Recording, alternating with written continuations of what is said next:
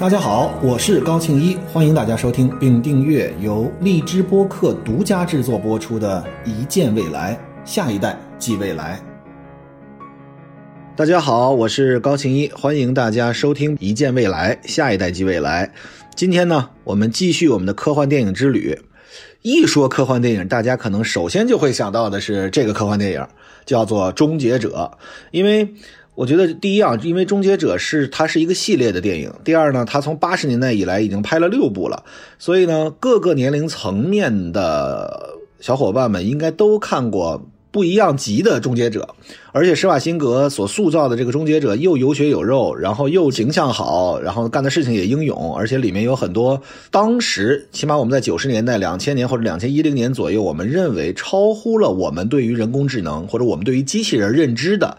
呃，一些镜头，比如说这个机器人是液体的，然后这个机器人怎么打之后它能够瞬间恢复，像这样的一些概念是我们当时所不具备的，所以我觉得每一期的实际上，呃，终结者给我们的触动都是不少的。今天呢，呃，我想系统的从头到尾讲一下终结者六部，这肯定不是在一集里面能够讲完的，所以我也不知道最后能讲到几部，以及每一部大概需要多少时间。然后呢，我们在每一集里面，我们可能会根据这一集里面它出现的一些知识点，扩展到最近我们的一些热点问题。我们先从第一部开始啊，呃，我先宏观介绍一下啊，《终结者》它真的是科幻电影里最有名的一个系列。为什么这么说呢？因为从八十年代到现在，它一共拍了六部，还有一部呢是外传啊，就是《Terminator》这个这一系列是有六部，还有一部是外传。然后呢，这个著名的电影杂志叫做《电影周刊》，它评选了二十世纪最值得收藏的一部电影的话，那么这部片子就是《终结者》，高票当选第一位，跟第二位的差距，我当时记得拉开的还是非常大。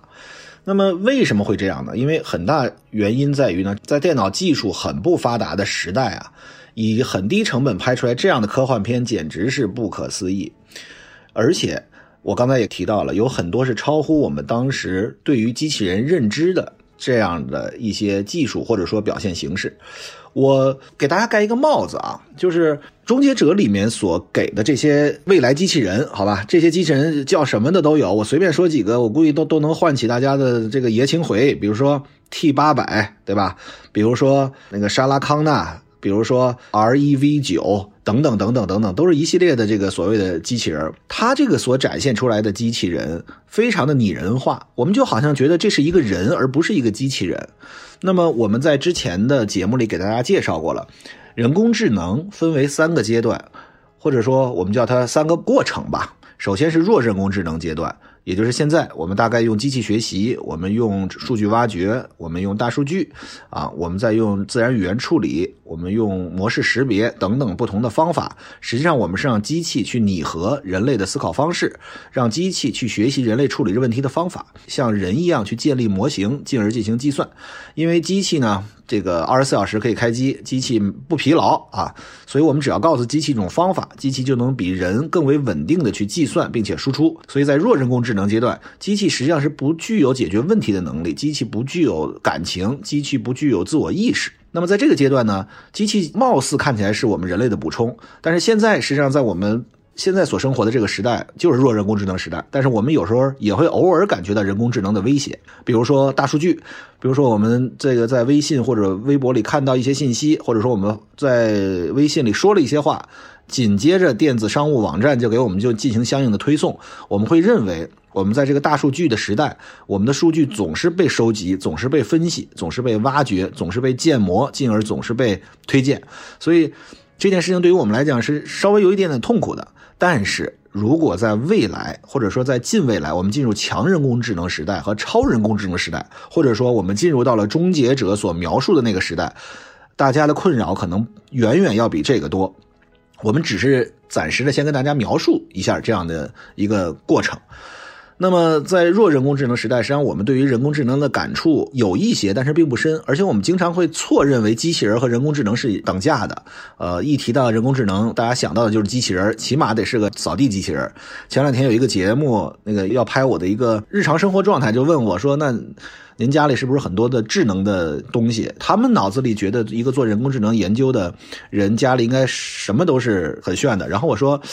呃，智能家居，你家里有什么？你有没有扫地机器人？你有，我们家也有。我们家有一个自动炒菜的锅，是我妈妈在世的时候就有的，两千年初就有一个自动炒菜机。然后我还有一些什么小米类的家电、智能的台灯等等，也就是这些了。我说我家里没有立一个机器人，也没有家里有一个人形机器人随时给我做助理，然后我们俩随时可以沟通。我说这个这都是在大家的想象里面的，而且就到今天为止，很多人的想象还是认为，呃，当你提起一个人工智能，家里一定要有一个人形的状态的人与你沟通。我我在之前节目里提到过，说为什么我们在科幻电影里面，我们这个外星人都是很瘦的，对吧？因为他胖了就可爱了，就不可怕了。那为什么不可能说人工智能的机器人不是像一个人形呢？它可能就是一个冰箱，它可能就是一个洗衣机，它就是一个电视的样子，但是实际上它的背后是一颗人类的大脑。这件事情呢，我们刚才。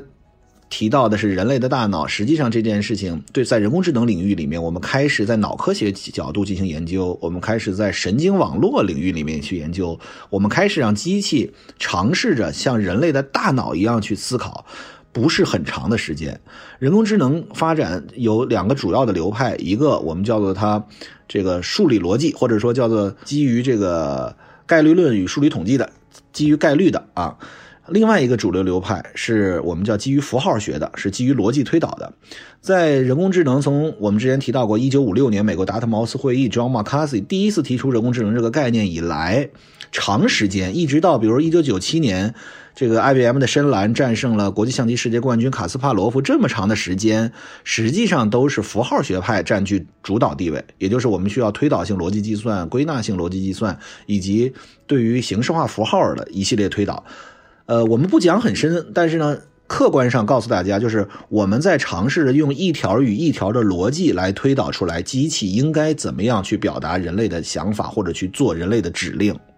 然后我们从二零大概零六零七零八零九年的时候，就是前后左右，加拿大学者呢开始提出了深度学习这个概念，也就是开始尝试着利用神经网络与人工智能相结合。我们尝试着换了一种思维，我们不再用这种逻辑性的表示，我们也不再用概率，概率大家都能明白。比如说这个大数据是什么？我们其实，在大数据里面就是一个一个的原子，我们并不是一个具体的人，只是说。比如说，喜欢吃咖啡、喝咖啡的人大概有五千万。喜欢吃咖啡这五千万的人里面，在喝咖啡的过程里面，喜欢配假设说喜欢配一笼小笼包子，那这大概又有两千万。那他就认为这两者之间应该建立某种联系。这个呢，也是最有名的一个案例呢，就是最早我们叫做推荐网络。这是啥玩意儿呢？这是在美国，说是这个上超市买东西的爸爸，就是像我这样的奶爸啊。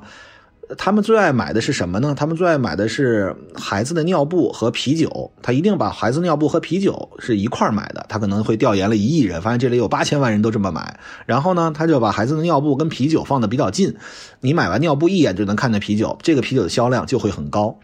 为什么呢？他们当时就进行心理学的分析，说因为美国跟咱们的这个状态可能不太一样。呃，或者说美国部分地区的状态跟我们不一样，他们不是像我们这样，这个或者说在北京、上海、呃广州、深圳等等大城市，或者说我们其实现在很多的地方都已经非常方便了，边上都有一些便利店等等的。美国和我当年在英国的时候，其实好多时候你是需要开车。很远的地方才有一个大的这个超市，所以呢，去超市这件事儿跟下楼转角扔个垃圾这是两件事，所以呢，相对还比较累啊。这个开个车可能给他开个五分钟、十分钟的，一般那么有个地方。然后呢，等于说这个爸爸一定是妈妈说你哎，你得给孩子买这个什么了，你得给孩子买这个尿不湿了。然后这他不情愿的，或者说一半情愿一半不情愿的出去，然后呢到了超市里面看见尿不湿了，买完了，一想，哎，我都开了这半天车了，我费了半天劲了，我这顶盔贯甲罩袍束带穿了一身衣服出来了，我我得告慰一下自己啊，我得给自己买点东西啊，哎，一般这个时候对吧？新手爸爸爱喝酒嘛，我也不知道是是什么造成的。啊，就就买几瓶啤酒回去，所以是这样造成了一个所谓在概率层面认为这两者之间有一定的联系，所以他跟你在推荐的过程里面就遵循这样的模式来进行推荐。这是一个很早以前就举的这样的一个例子，但是实际上我们想跟大家说的是，这样基于概率的，它并不是真正的了解我们人类是如何思考的。它把我们人类的行为作为一种数据进行收集，然后从概率的角度进行统计了之后，进而所谓的大数据分析了之后，再精准的定位，再如何给你推荐。那么实际上在后来，在这个技术发展的过程到了二零零九年前后的时候，计算机学者已经开始尝试着想要用。神经网络的方式，想要想想人是怎么样思考的。我们的人脑子里很多，就是就跟我们说，男人和女人，一般我们认为说男人相对理性，而女人相对感性。呃，我觉得我就是相对感性的啊，我觉得我还不是理性的。理性是逻辑推导，比如说我这两天看这个综艺，蒋勤勤和她老公他们俩的这个拍他们俩这个过程啊，然后呢很有意思的是，他突然间这个蒋勤勤就不高兴了，然后这个。陈建斌就就说：“哎，他你怎么不高兴了？你能不能告诉我，我是哪里做错了呢？到底是我这个早上是哪一句话说错了，还是我哪一件事儿做错了？”蒋勤勤就不说话，然后反正就是不高兴。然后这个综艺呢就开始回顾他们从早上，比如说他们在赶车的过程里面，这个陈建斌没有拉着蒋勤勤的手，蒋勤勤想要拉他，没拉到。然后呢，看见车了，陈建斌就一步就窜到车上去了，根本没有想蒋勤勤还在下面。然后呢，蒋勤勤呢跟他说，他可能以为没有开麦，然后在一个偏僻的地方跟他说：“你知道我在任何一个陌生的环境下都会产生恐惧，呃，见到陌生的人，参加陌生的节目，在一个陌生的地方。那在这个时候，你为什么没有更多的呵护我或者关注我的状态？”其实陈建斌当时的脑子里就是一个逻辑，就是我们的目的是为了要上车，要赶着参加这个节目，车已经在那儿了。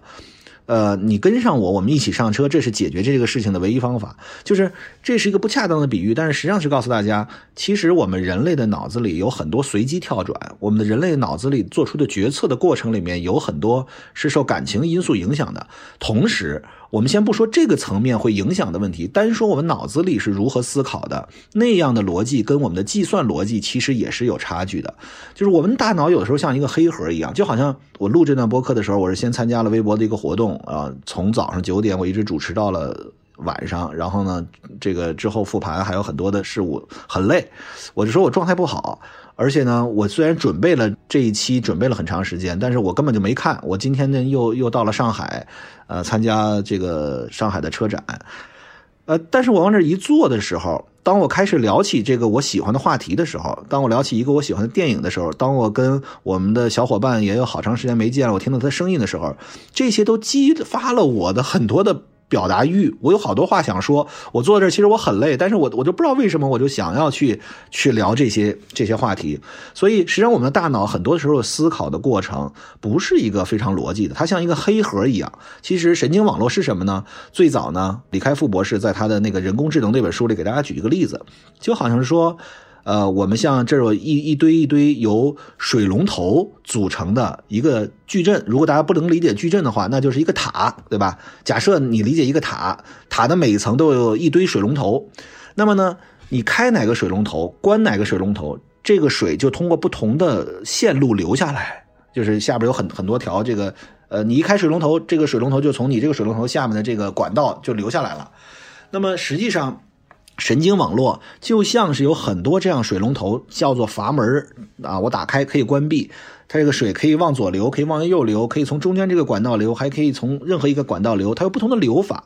但是我们都不知道，我们只知道输入是什么，输出是什么，中间是一个黑盒，里面具体脑子里面是怎么样思考的，我们脑子里这个神经网络是怎么搭上线的？我们老说有时候大脑断路了，是对吧？你大脑怎么短路了？哎，你怎么不说话了？哎，你怎么胡说八道了？其实就是我们不知道大脑里面具体思考的时候，起码到目前为止，我们还不知道它怎么思考。但是我们知道，我们给它输入了什么，以及它输输出了什么。这个里面大致的，我们就按照一个水龙头一打开，水就能从这儿流；一关上，水就从别的地方流。然后呢，我们制造这样一个回路。这个其实就是一个不准确的，但是一个简简单单的告诉大家神经网络是个什么概念。首先，大家理解它是一个黑盒，我不知道里面具体怎么操作的。第二，里面有很多的水龙头，就像。我们的这个参数就像方程里的这个参数啊，我们去调整它，最后让它输入和输出建立一种客观的联系。你理最简单的理解，呃，一元二次方程、二元一次方程，对吧？你就在解方程，就这么简单。但是只不过你不知道里面它是怎么样的计算的。所以在二零零九年的时候呢，才开始进行这样的神经网络的研究。啊，然后呢，开始我们去模仿人类的大脑，包括到现在到后来，在过去的现在是二零二一年到二零零九年，这中间有了十几年的过程。实际上，我们所谓的二零一六年阿尔法狗战胜李世石，二零一七年阿尔法狗战胜了柯洁，所取得的这一系列的成就，都是建立在神经网络的基础之上的。所以，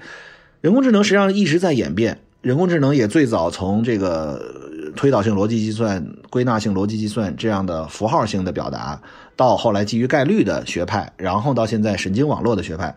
这其实不是一个硬性的划分，但是大致的思路大家可以感受到它是变化的。一个是严谨的逻辑推导，然后呢是稍微模糊一些的概率去进行一个评估，然后建模，到后来更为虚幻了，但是它好像更像我们了。用神经网络去模拟我们的人类大脑思考的方法，大家可以看到人工智能不断的收敛，让它越来越像人。其实，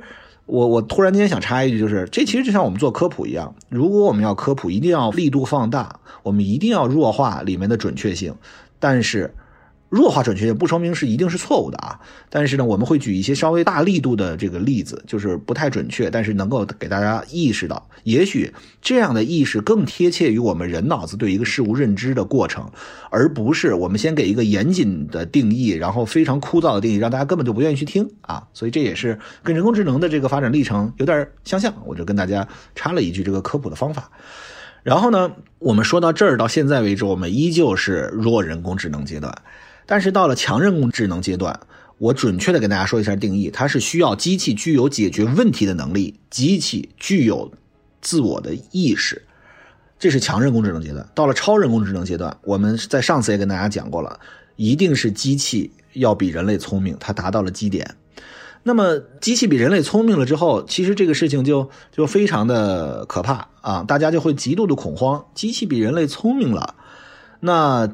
施瓦辛格一样的机器人是不是充斥在我们身边任何一个地方？那这样的机器人会不会有感情？这样的机器人会不会流泪？在我现在脑子里，虽然我们还没有开始讲《终结者》这部电影，但是我们现在就能够想到《终结者》那一刻，就是他们都打完了，然后这个施瓦辛格当时也战得伤痕累累。然后他说：“我们已经把这个他们的芯片都给破坏了，但是还有最后一个芯片。”然后这个女的看着他，那个孩子也看着他，哪里呢？他就指指自己的大脑，所以他说：“我也是那个芯片，我必须毁灭掉自己。”然后他就上到了一个那个在工厂里面的通过手可以控制的开放式的升降梯，他就到那个升降梯上，自己的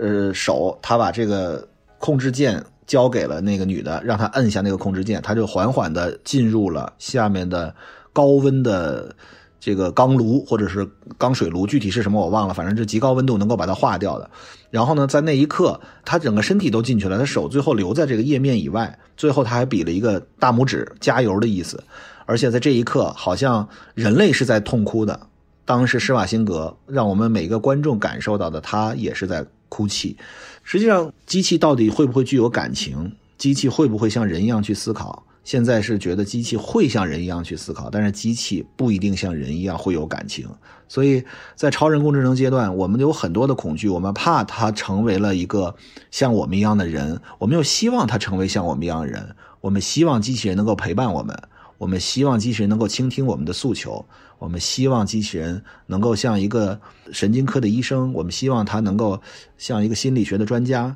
能够时刻的感知到我们的心情变化。我们希望它像一个贴心的男朋友，我们希望它像一个贴心的女朋友，能够照顾到我们这个情绪里的阴天和晴天。我们希望它跟我们一起。在成功了之后去欢腾，我们希望一起在低谷的时候能够鼓励我们。我们希望在日常生活里面，我想喝一口水的时候，你不会给我一杯酒；当我在一个深夜孤独的时候，我想喝一杯酒的时候，你不会给我泡一杯茶。所以，我们希望机器去了解我们，答案是同时，我们又害怕机器，我们怕机器比我们聪明了，我们怕它好像已经凌驾于人类之上了。我们从我们的祖先智人战胜了尼安德特人，我们通过语言使得智人之间连接起来，成为一个现在一百五十人左右，好像这是我们一个默认的一百五十一个那是一个紧密结构。我们使得一个人也许很弱小，但是众多人连成网络了之后。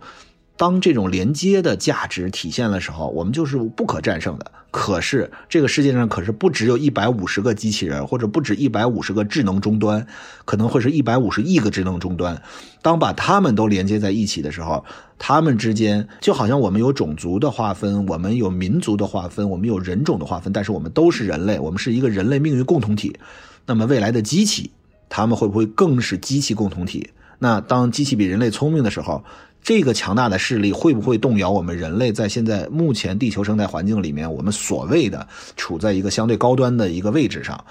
所以，我我们都会有这样的恐惧，而且我们会说，那在那个时候，机器会不会替代人？这就像我们在励志播客直播的时候，我到目前为止唯一的一次励志播客的直播，我跟在一直出现在我播客里的好朋友。熊浩老师对谈，我们从人文的角度和科技的角度对谈了人工智能会不会替代你的工作。那么，当说替代你的工作的时候，你可能还没有达到你的底线。但人工智能会不会替代你的时候，当机器人会不会替代人的时候，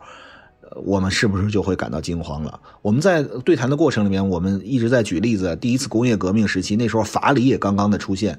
熊浩老师的核心观点是说。呃，什么叫做责任？什么叫做法律去惩罚或者允许一件事情？就是当你有自由意志的时候，你有自由选择的时候，那么你就要为此承担结果。这是从第一次工业革命开始的。那么同时，从技术发展的角度，第一次工业革命开始，实际上是有很多的新的，比如说蒸汽机、煤炭、钢铁的应用。然后呢，人类的体力就被机器给替代了。人类的体力被机器替代了之后，最大的一个问题就在于。我们谁都不如机器强壮，我们谁都不如机器能够解决的这个，比如说农耕时代，对吧？甚至在工业时代，其实有了机器，有了机床，会比人类的效率要极大提高。但是这个时候我们不怕机器，为什么呢？你一定是在我人类的控制之下，对吧？然后现在呢，我们大家大致的比拼，绝大多数的时候的比拼其实是智力的比拼，脑力的比拼。那么当我们说到人工智能的超人工智能时代的时候，人工智能比人类聪明了，那我们还拼什么呢？你再强不如机器强。那时候没有最强大大脑了，我觉得那时候就是最强机器了，对吧？那我们每一个人类的主观能动性还有什么呢？人类能干什么呢？我们马上会想，那人类大脑都一样了，是不是就艺术创新领域里面我们才有呢？可是机器也会作词啊，机器也会作曲啊，机器也可以去画画啊，机器甚至是可以创出一种我们所不能够理解的艺术啊。所以当那个时代，那机器会不会？完全全全的超过了我们，所以这个其实是一个非常恐惧的事情。嗯，但是我们会认为，起码第一，超人工智能阶段会相对比较晚；第二，就是大家可能会觉得，那那个时候我只要一拔电，我只要一毁灭你的机器就完了。其实没有那么简单的，就好像孩子，我们老认为说，我们生了一个孩子，他不会忤逆我们的，他不会做出什么不可能的。孩子有自己发展的历程。孩子是一个独立个体，孩子成长到一定程度有他自我意志，而绝对不是以从头到尾以我们的意志为转移的，就好像机器一样。未来的机器，也许它可以自己有核能源，也许未来这个机器它可以有自己的能源供给的体系。我们是不可控制的，就好像现在我们遇到的这个，比如核能，是不是？核能其实是最干净的能源。其实最早有很多这个大的这个核事故，但是最近出现的这个让我们想的就是日本的福岛的这个核事故，到今年已经十几年了。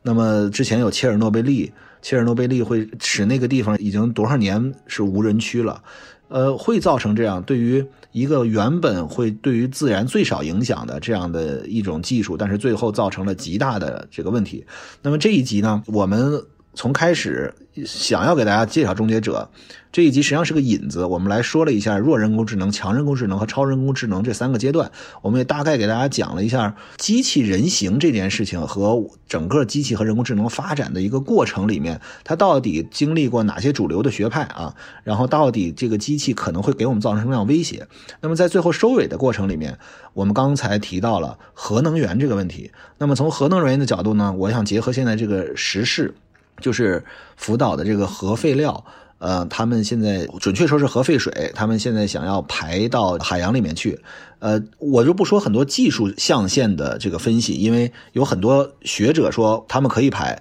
然后有很多学者说他们不能排，因为他们会造成什么样的影响。我给大家简要的总结一下，或者说，呃，我们先陈述一些事实之后，这些事实都是我引用其他学者的观点啊，是我最近看过的一些资料，然后呢，我再说说我的观点。主张允许它往下排水的这部分学者的意思是，这个核废料里面实际上日本已经做了一个初步的降解，或者说初步的处理。核废料里面有一个最大的概念叫做半衰期，半衰期实际上就是当具有辐射性的元素能够衰减到只有它原来的原子量的一半的时候，就叫做半衰期。有的半衰期是好几千年。所以你把它放在一个，比如密闭容器里面待个十年是没有什么意义的。有的半衰期可能是几年，那么它的核辐射的量可能就会相对的缩减了。但是呢，在这个里面呢，在福岛的这个主要的废水里面是有氚。实际上，所有的核电站都会向海里面，或者说向周围附近的水域里面排一些核废料。但是这些核废料只要经过了一定的影响。一定的整理、一定的沉淀、一定的处理之后，是达到可排放标准的。同时呢，因为大洋、海洋这个体系，它的自清洁能力实际上是非常强的。也就是这样的化学物质，不是化学物质啊，这样核物质能够进入到海洋里面去，其实是不会对周边渔业产生任何的影响的，也不会对。它随着，而且它随着洋流是先往外走的，离咱们中国是越来越远的，啊，大概的意思就是它不会对我们中国的渔民，也不会对我们中国人产生任何样的影响。但是呢，另一派的学者呢说，第一，我们不能够相信日本政府所说他们会进行这样的处理，达到的标准就一定会达到这样的标准，或者说，即使我们相信他，他的能够处理的能力到底是不是不一定。第二，其实有很多时候，对于经济的影响不在于那个技术上是不是真的出现的问题。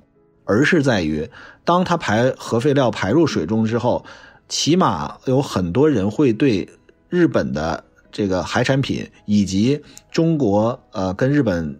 中间共享区域的利的海产品就会造成一部分的担忧。也许它没有产生任何样的影响，也许没有产生变异，也许没有产生核辐射去影响这些海产品，但是它最终造成了大家对这样的恐慌，就会不买。那儿的水产品，所以这对经济也会造成一定的影响。所以这是两派啊，一派是支持的，一派是不支持的。那我的一个个人的观点，实际上是，首先我们在了解一件事情上的时候，我们一定要站在各方的角度，比如说国际原子能机构所出的标准到底是什么，它是不是达到了能够排放的标准？第二，日本政府。为什么在十年之后还没有处理好，以及他所遇到什么样的问题，以及他这一次为什么要着急在现在就处理？当然，他现在的结论应该好像是要坚持一年还是两年之后再对他进行一定的这个处理之后才排放。第三，就是到底为什么这些反对的学者，或者说站在我们的角度去思考，到底我们。是觉得它里面哪里出了问题？我觉得这三点我们都需要去了解。就是实际上，日本应该大致的达到了国际原子能机构的这个要求。然后呢，日本为什么会要想要排？是因为它。你无法再建新的容器，因为那个周围附近的地方，你再建新的容器，呃，把核废水放在里面去，而核的废料会相对沉积在整个这个罐体的底部，这个辐射还是会对这个罐体产生影响。那万一再要有泄漏，这不是就是又重新开始这样的一个问题吗？所以它这些核废水其实不是最近才产生的，已经产生很长时间了。所以他希望把它能够排到洋里面去，呃，等于一了百了了啊，他就能建立一个相对好一点的生态。那么从我们的角度，第一，我们是反对任何，呃，未经处理或者说处理没有达标的废水排入进去的。同时，它还会对我们的这个专属经济区或者说对我们的渔业产生一定的影响。呃，更为重要的是，我们担心它之后的不可控性。所以，也许排进去对于日本来说，它是一个性价比最高的方法；但是对于我们或者对于整个人类共同体来说，这一定不是一个。对其他地方的人的最好的解决方法，所以我们会有两派说认为它合理和认为它不合理。我说这个例子，我也是外行，我只是看了一些资料，但是我突然觉得他们对峙这么样的激烈，我希望能够给大家一个思考方法，就是我们当在网上看到了激烈的，尤其在科普领域里面有激烈的对撞的时候，我们应该怎么样去思考？我们首先要看客观事实，进而要了解各方观点以及各方观点背后支持的数据和论据是什么，然后我们再去思考，站在我的角度或者说我所代表的群体角度，我们应该有什么样的一个态度。所以这是几个步骤，啊，别每次一上来就觉得这个从人文主义角度我们就要去攻击它，或者我们就要去保护它。其实很多事情是很复杂的，没有那么简单。好，那今天我们就跟大家分享到这里。我们在今天只是开了个头，我们会去讲《终结者》这个电影这一系列，一共有六部，还有一部外传。我们会在后面两三期之内，可能都会在讲《终结者》。同时，讲《终结者》的目的是为了带出人形机器人一样的人工智能。会有什么样的一些问题？比如说，人工智能具不具有感情？比如说，人工智能会使得机器人具有什么样的形状？会不会有这个液态机器人真正的出现？还是说，未来的机器人会不会进化到像我们一样的就是碳基智能？我们不再用芯片了，不再用硅基了？会不会我们跟机器人之间的边界越来越模糊？这些问题，我们会在这一系列，在我们科幻电影解读一系列中的。系列电影《终结者》系列里面，跟大家慢慢道来。感谢大家的陪伴。